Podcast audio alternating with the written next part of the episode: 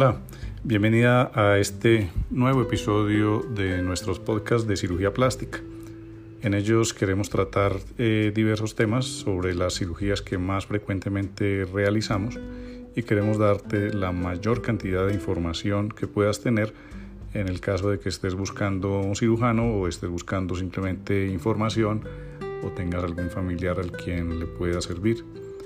Espero que encuentres eh, bastante información y que sea bastante completa también, que logres realmente aclarar la gran cantidad de inquietudes y dudas que se presentan antes de realizar cualquier cirugía.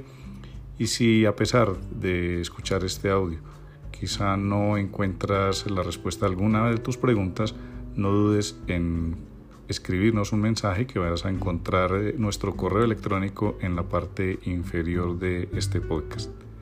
Así que bienvenida y disfruta.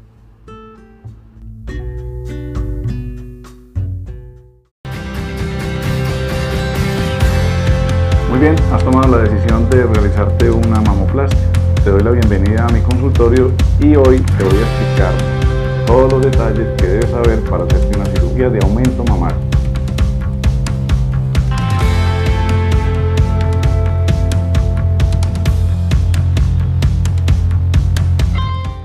La cirugía de aumento mamario, pues estamos hablando lógicamente que vamos a colocar unos implantes. Esos implantes que utilizamos pues son de silicona, silicona de grado médico y son los implementos que nos sirven para hacer esa cirugía. En el momento en que tomamos la decisión de realizar un aumento mamario, pues ya vamos a comenzar a indagar sobre algunas cuestiones que son muy importantes que debemos aclarar en el momento de realizar la cirugía, puesto que una de las más importantes es saber qué tamaño vas a utilizar. Entonces, más o menos debemos conocer la expectativa que tienes pero a pesar de tener una expectativa X, pues yo te voy a orientar durante todo ese proceso. Es muy importante que sepas que antes de realizar la cirugía pueden existir algunos aspectos que te pueden de pronto beneficiar a la hora de realizarlo o durante el periodo de recuperación. Por lo tanto, tener una dieta balanceada, utilizar muchos alimentos que contengan eh, no carbohidratos, sino más bien verduras, frutas, eh, evitar consumir alimentos que tengan bastante contenido graso o mucho carbohidrato es recomendable puesto que el organismo va a utilizar toda su energía durante el proceso de desinflamación y te vas a recuperar muy rápidamente. Entonces, eso con respecto a alimentos. Con respecto a medicamentos, es muy importante que suspendas medicamentos como la aspirina, como el alcacelser y todos los que contengan ácido acetilsalicílico. Tampoco debes consumir vitamina E, tampoco la ginkgo biloba, omega 3 y el té verde. Todos esos productos que consideramos naturales en ocasiones pueden ayudar a que haya un sangrado mayor al momento de operarte y no va a ser conveniente para nada. Otra parte importante, además del cuerpo, es preparar también la mente. La mente es algo muy importante que también hay que preparar con optimismo, con mucha eh, confianza. Es fundamental porque eso también va a ayudar en el proceso de recuperación. Las pacientes que vienen en esas condiciones, pues el resultado que se obtiene es mucho mejor. Otra de las cosas que se tiene que hacer antes de la cirugía son unos exámenes preoperatorios. Esos exámenes realmente no evalúan todo lo que se necesita, pues, digamos, para detectar cualquier enfermedad, sino que son unos exámenes específicos. Tenemos que hacer un hemograma, unas pruebas de coagulación, una glicemia, unas pruebas de función renal y un citoquímico de orina. Entonces, básicos exámenes son esos los que tenemos que realizar para saber si el sistema inmunológico tuyo está en condiciones de hacer una cirugía para saber si no tienes de pronto una anemia o algo que debiéramos tratar antes de la cirugía. Entonces esos exámenes son fundamentales. Si existe algún antecedente de alguna enfermedad que hayas tenido en el pasado eh, o que tengas actualmente, pues también debemos hacer unos exámenes para conocer ese resultado y saber si estás en condiciones de hacerte la cirugía o no. Y dependiendo de la edad, en algunos casos podemos necesitar una radiografía o quizá un electrocardiograma pero lo más usual son estos exámenes de sangre. Ahora, si vas a hacerte también una mamoplastia, es muy importante tener al menos una ecografía mamaria. Entonces es algo que podrías hacer desde ya, hacer una ecografía para saber si tu seno eh, no tiene alguna patología que debiéramos tratar antes de hacer el procedimiento del aumento mamario.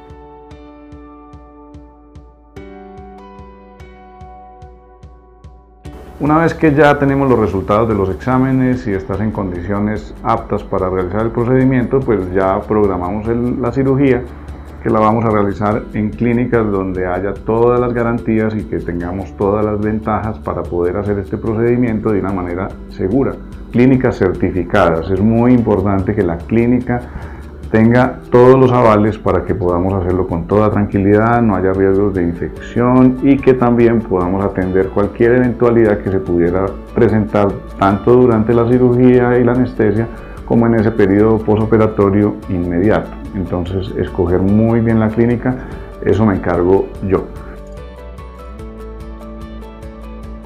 El día que llegas a la cirugía, pues va a haber una previo a eso va a haber una consulta con el anestesiólogo quien también te va a evaluar y ya el día de la cirugía pues te cuento que la cirugía de aumento mamario dura aproximadamente unas dos horas, hora y media, dos horas. Esa cirugía eh, la hacemos con anestesia general, la paciente está completamente dormida.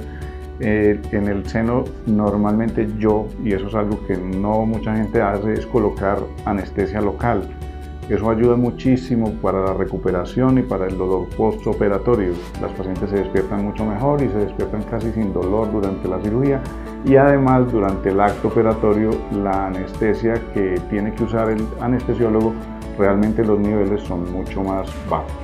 Probablemente ya me has enviado unas fotografías pero en el consultorio lógicamente que yo voy a examinarte y voy a determinar pues cuál es el implante indicado y te voy a explicar muy bien por qué, cuáles son las razones, dónde lo vamos a colocar, por dónde lo vamos a colocar y también vamos a hacer unas nuevas fotografías que son las que yo generalmente utilizo al momento de la cirugía para poder estar viendo eh, tu cuerpo, digamos, en una posición de pie, que son como tomamos las fotos, pero la cirugía, pues lógico, la hacemos acostada. Entonces, eh, voy a estar mirando esas fotografías que nos sirven mucho también para comparar con ese postoperatorio cómo queda el resultado. Entonces ya durante el proceso de la consulta y desde la primera aproximación que tengamos a través de estos medios virtuales, yo ya voy determinando más o menos de acuerdo con algunas medidas de tu estatura, de tu perímetro de tórax, de la altura de tu areola, voy a determinar más o menos cuál sería el implante más adecuado. Existen muchas pacientes que a veces quieren que les coloque un implante de, un tamaño específico. Si yo considero que ese tamaño es el adecuado, pues podemos mirarlo. Pero si yo veo que de pronto estás con una idea que no es la mejor, pues también te voy a aconsejar. Siempre les digo que el buen cirujano no es solamente el que opera bien, sino también el que sabe orientar bien a sus pacientes. Y parte del éxito de los resultados también radica en que te dejes guiar para lograr el objetivo que tú quieres. Una vez que sales de la cirugía, eh, vas a una sala de recuperación donde vas despertando de la anestesia. Eso generalmente se toma aproximadamente una hora y posteriormente te vas para la casa donde va a empezar ese proceso de recuperación. Ese primero y segundo día siempre les recomiendo que estén pues como en la casa tomándose sus analgésicos. Yo les formulo antibiótico, analgésico, un antiinflamatorio y esos primeros días pues que estés como muy en reposo en casa, no necesariamente acostada, pero sí eh, con reposo relativo.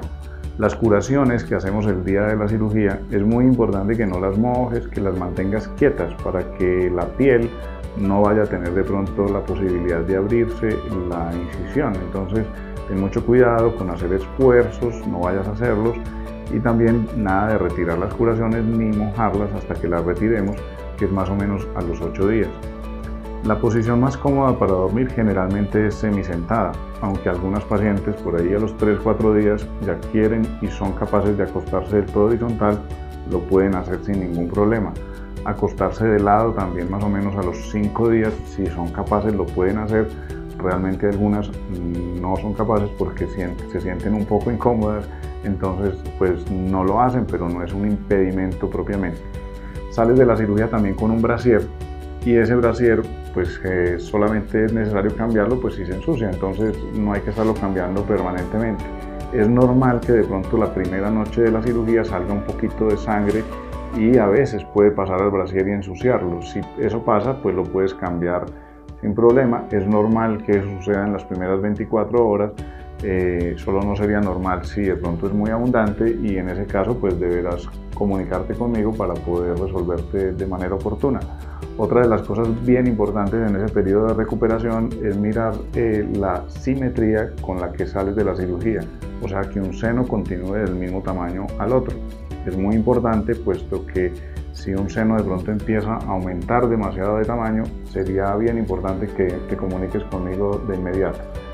Una vez que has pasado, digamos, esos primeros días y ya vienes a la revisión, eh, pues más o menos al octavo día estamos retirando algunas suturas, aunque eh, generalmente son absorbibles y no hay necesidad de retirar esas suturas, sino que quedan dentro del cuerpo, pero solo a los ocho días quitamos la curación y miramos cómo está esa cicatriz.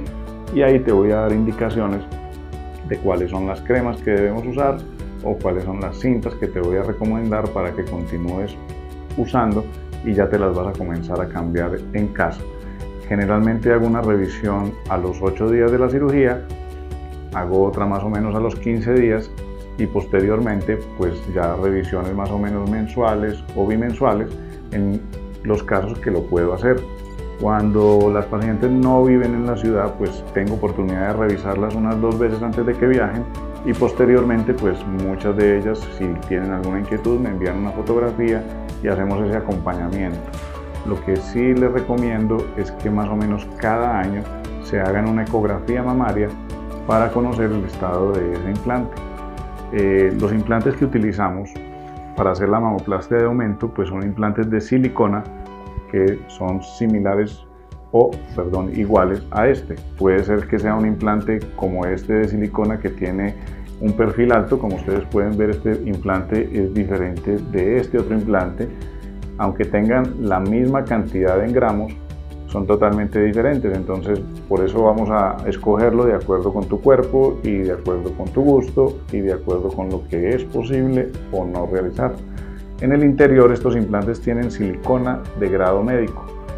¿Qué quiere decir eso? Que es una silicona totalmente estéril. Esto viene empacado al vacío en un empaque que viene cerrado y solamente se manipula en el momento en que vamos a colocarlo. O sea, ese implante no lo tocamos, ni lo movemos, ni lo sacamos, solamente hasta cuando vamos a colocarlo inmediatamente para que tenga la menor posibilidad de contaminación.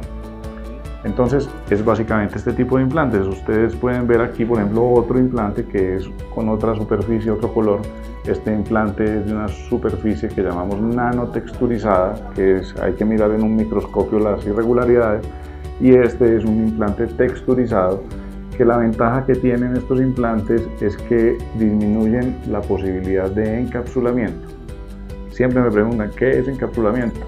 Resulta que el cuerpo humano alrededor de una prótesis forma una cicatriz, la envuelve, el organismo es muy sabio, entonces alrededor la aísla de alguna manera y ese aislamiento puede producir una muy ligera telita casi invisible que está por fuera del implante, pero en ocasiones esa telita en algunas pacientes puede engrosarse. Ese engrosamiento es lo que llamamos encapsulamiento. Cuando ese encapsulamiento es severo, puede llegar a causar dolor en el seno y eso ya es un encapsulamiento de los más severos. A veces lo podemos tratar con medicamentos, no siempre es necesario hacer una cirugía. El tiempo de recuperación de la mamoplastia de aumento es aproximadamente 8 días. Sin embargo, si no vives en el país o en la ciudad, pues lo más conveniente sería que permanecieras acá por lo menos dos semanas para poder hacer al menos dos revisiones. Después de eso ya podrías viajar en avión. Eh, algunas pacientes que quieren comenzar de pronto a hacer ejercicio, ¿cuándo comenzar? Más o menos al mes se puede comenzar. Siempre les recomiendo que no vuelvan a hacer ejercicios para ejercitar el pectoral. Realmente ese ejercicio se debe evitar porque eso maltrata la prótesis y le disminuye su tiempo de vida. De modo que eh, aproximadamente el, tiempo, digamos, en el que se verá el resultado definitivo es aproximadamente unos dos meses hay algunas pacientes que al inicio de pronto pueden verse los senos muy grandes y más o menos a los 8 días ya comienzan a verse un poco más normales. Entonces el resultado que obtenemos inmediatamente termina la cirugía solo se va a ver nuevamente aproximadamente al paso de unos 2 a 3 meses. Y eso es muy importante para que tengas paciencia. También los senos van a ganar un poco de movilidad. Al principio quedan como muy fijos y después se van moviendo un poco. Por eso yo siempre les recomiendo que solamente compren brasieres para lucir su cirugía después de que haya pasado más o menos un mes y medio a dos meses.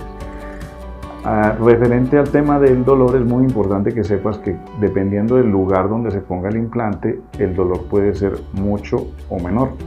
Cuando el implante se coloca debajo del músculo, esa cirugía es muy dolorosa, pero cuando lo colocamos sobre el músculo, la cirugía no es tan dolorosa.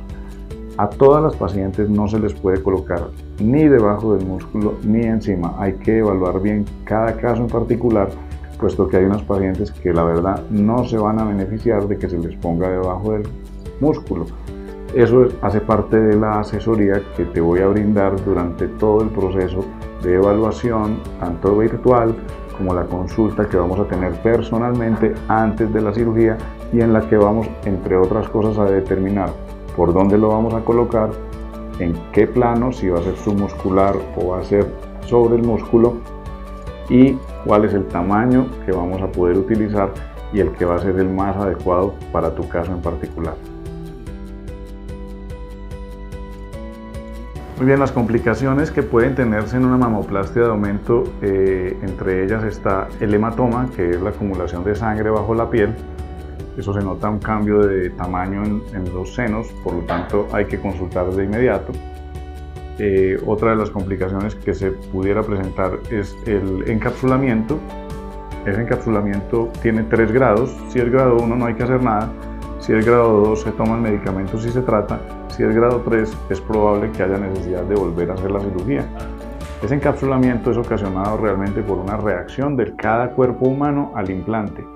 Entonces es impredecible quién lo va a tener o quién no y eh, puede ocasionar inclusive en algunas pacientes algún grado de dolor.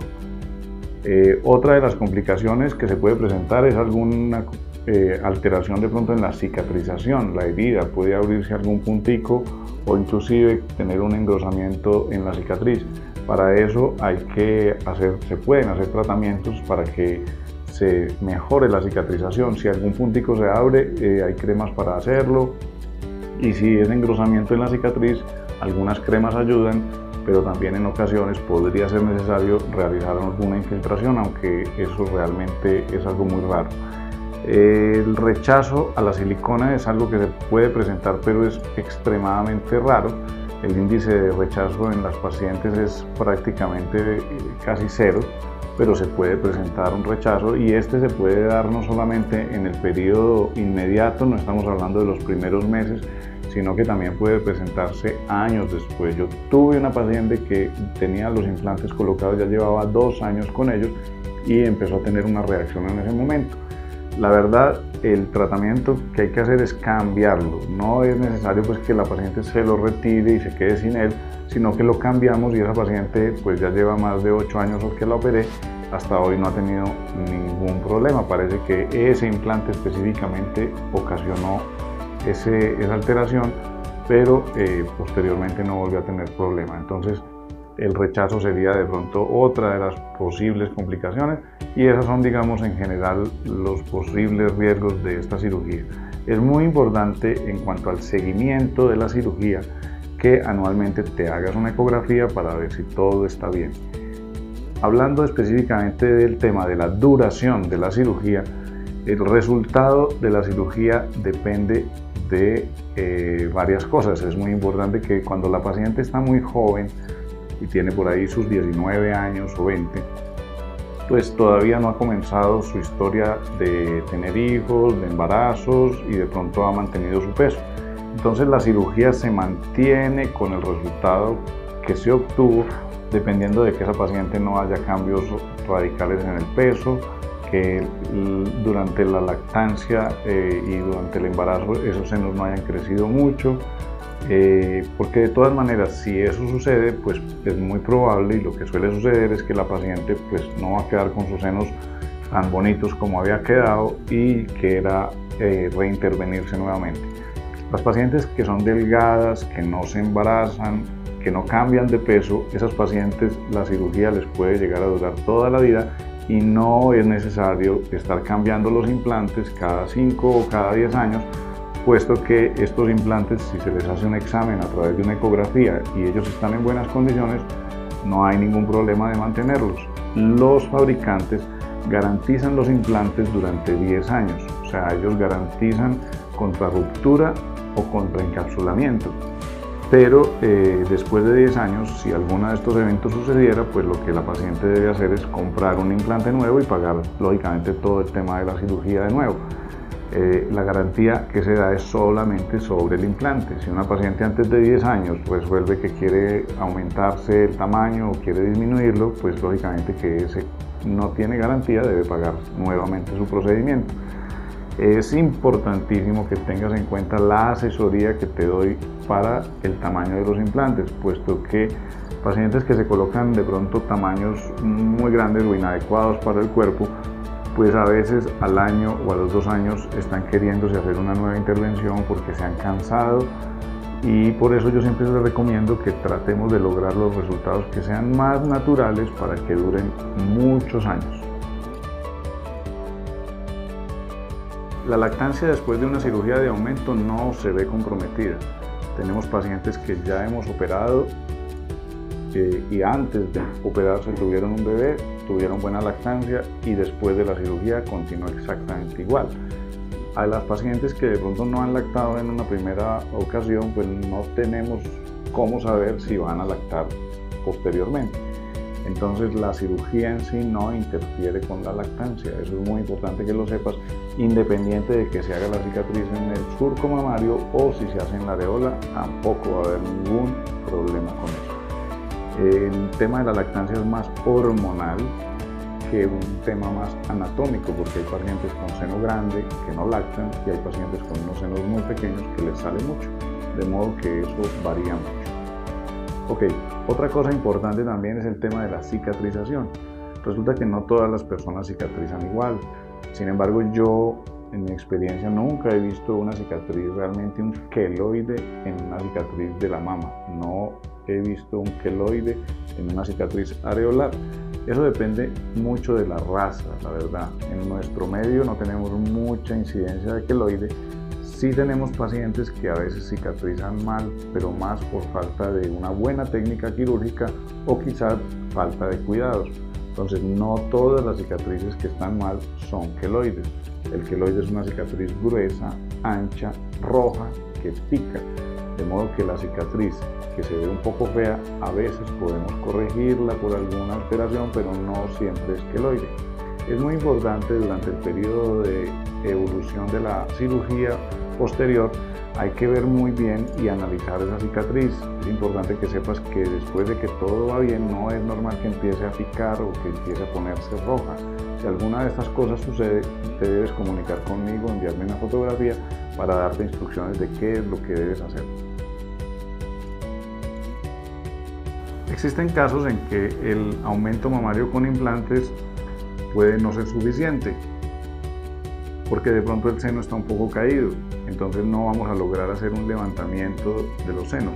Solamente en unos casos muy aislados, muy pocos, logramos con el implante hacer un levantamiento de los senos. Dependiendo de algunas medidas que yo debo tomar, pues voy a determinar si lo que necesitas entonces es una mastopexia.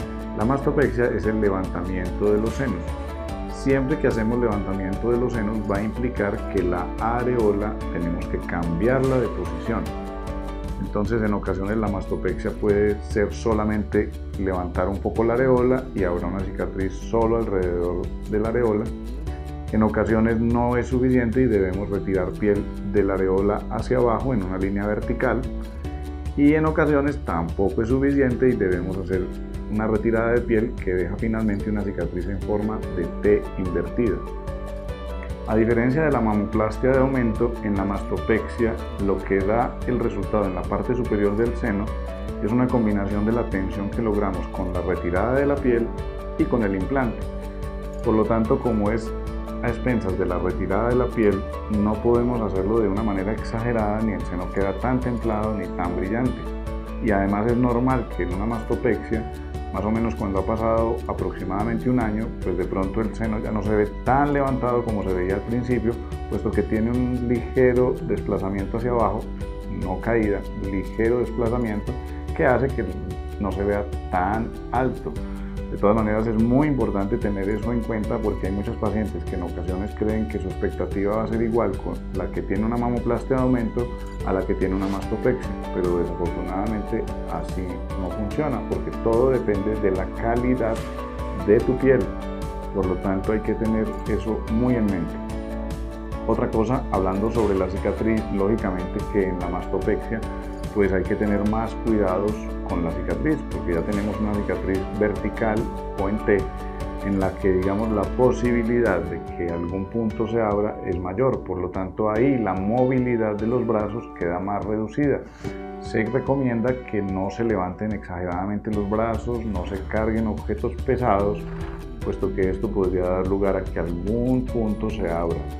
Y es muy importante que sepas que se presenta con alguna frecuencia, no es muy frecuente que algún puntico se abra, pero tampoco te pongas nerviosa porque ese puntico no tenemos que ir a suturarlo inmediatamente, no se debe hacer eso, sino que con alguna crema cicatrizante vamos a tratar de que eso vaya sellando y después generalmente no deja ninguna cicatriz ni ninguna secuela pero siempre es muy importante que tengas ese acompañamiento en el proceso de cicatrización. Hay dos tipos de mastopexia o de levantamiento mamario. Uno se puede hacer ayudado con implantes, pero también en ocasiones se puede hacer sin implantes. ¿De qué depende? Del tamaño del seno de la paciente antes de operarse. Entonces, si la paciente tiene un seno de un tamaño considerable importante y tiene una glándula con buena consistencia, muchas veces hago la cirugía sin la necesidad de utilizar prótesis. Pero cuando la paciente tiene escaso volumen en los senos, pues entonces vamos a poner también un implante para que nos ayude a dar una forma un poco más redondeada. Queda mucho más bonito. Cuando usamos en esas pacientes que tienen poco seno, usamos un implante que da más redondeado. Pero hay una creencia que a mí me parece que no es adecuada y es que se puede en una paciente con un seno grande retirar glándula y poner una prótesis para que quede más redondeado. La verdad que yo he visto unos resultados bastante malos en esos casos. Yo no hago esa cirugía porque no he visto un buen resultado, la verdad. No quedan suficientemente redondeados, acaba con la glándula mamaria que podríamos utilizarla y la, verdad es que si no tenemos la necesidad de colocar un implante en una paciente, pues no vemos la necesidad y no es bueno colocarlo, pero cuando lo necesitan, pues lo hacemos. De modo que mastopexia con implantes, mastopexia sin implantes. En ambos casos es importante repetirles que con el paso del tiempo pueden bajar un poco. Es por eso que no deben compararse el resultado de una mastopexia con el de una mamoplastia de aumento, en la que solamente lo que estamos haciendo es colocar una prótesis que estira la piel. En la mastopexia lo que estamos haciendo es reduciendo la cantidad de piel. Entonces esa es la diferencia más importante. Con respecto a lactancia, sensibilidad y todos los otros detalles que yo ya les he explicado, pues es exactamente igual. Hola, quiero invitarles a que vean nuestro canal de YouTube. Ahí tenemos mucha información que para ustedes puede ser sumamente importante sobre cirugía plástica. Hemos tratado de hacer unos videos bastante didácticos acerca de cuáles son las cirugías más frecuentes y cómo se realizan, de pronto algunos detalles técnicos, pero muchos detalles que también son educativos, sobre todo para los pacientes. No estamos mostrando pues videos de cómo hacemos la cirugía, pero sí les podemos ilustrar para que ustedes tengan una mejor aproximación hacia el conocimiento de, de cuáles son los detalles antes, durante, después de la cirugía que les van a ayudar bastante a la hora de tomar una decisión y de tener más seguridad al hacerse la cirugía. Hablamos de cirugías de abdomen, liposucción, de mamoplastia, de blefaroplastia, rinoplastia, bueno, en general de todas las cirugías que venimos realizando. Ustedes pueden encontrarla en nuestro canal. También encuentran los testimonios de nuestros pacientes que muy amablemente se prestan para hacer unos testimonios fenomenales acerca de cuáles son sus experiencias de las cirugías. Así que no duden en ver nuestros videos. Estaremos también haciendo unos videos en vivo para que ustedes se suscriban a mi canal y estén muy pendientes con las notificaciones para cuando empecemos a hacer un video en vivo ustedes sean los primeros que lo tengan. Entonces síganos en nuestro canal de YouTube.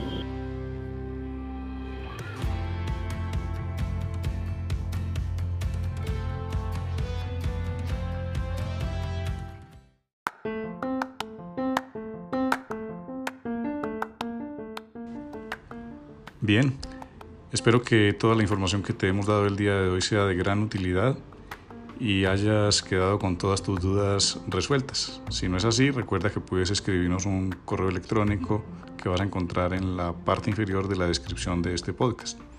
Te pido el favor de que si te ha gustado y has llegado hasta acá, lo compartas con alguien que de pronto creas que puede tener interés y también te pido el favor de que hagas una valoración, nos dejes un comentario o una reseña depende de donde lo estés escuchando, en Spotify o en Apple Podcast, donde sea, te pediría el favor de que nos dejes un mensaje para saber si este trabajo te está gustando, te parece que está bien, te pareció de utilidad. Y bueno, espero que tengas un resto de día muy feliz. Hasta pronto.